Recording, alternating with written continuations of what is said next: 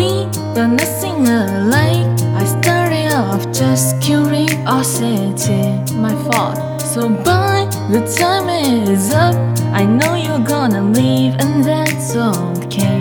I understand time for waking up and get over it. I'm not buying your shit.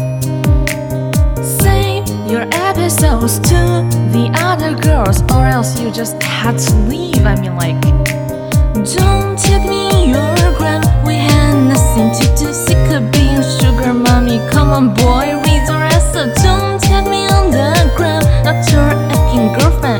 you are still about it, then you're gonna have to pick it. Don't take me your gram. We had nothing to do. Sick of being a sugar mommy. Come on, boy, read your ass up. Don't take me on the gram. Not your acting girlfriend. If you are still about it, then you're gonna to pick it.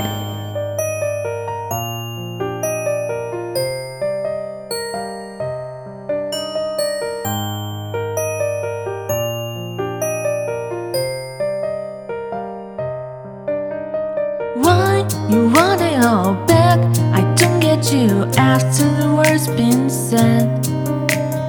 How did this work through? I know you knew I'm just so much smarter.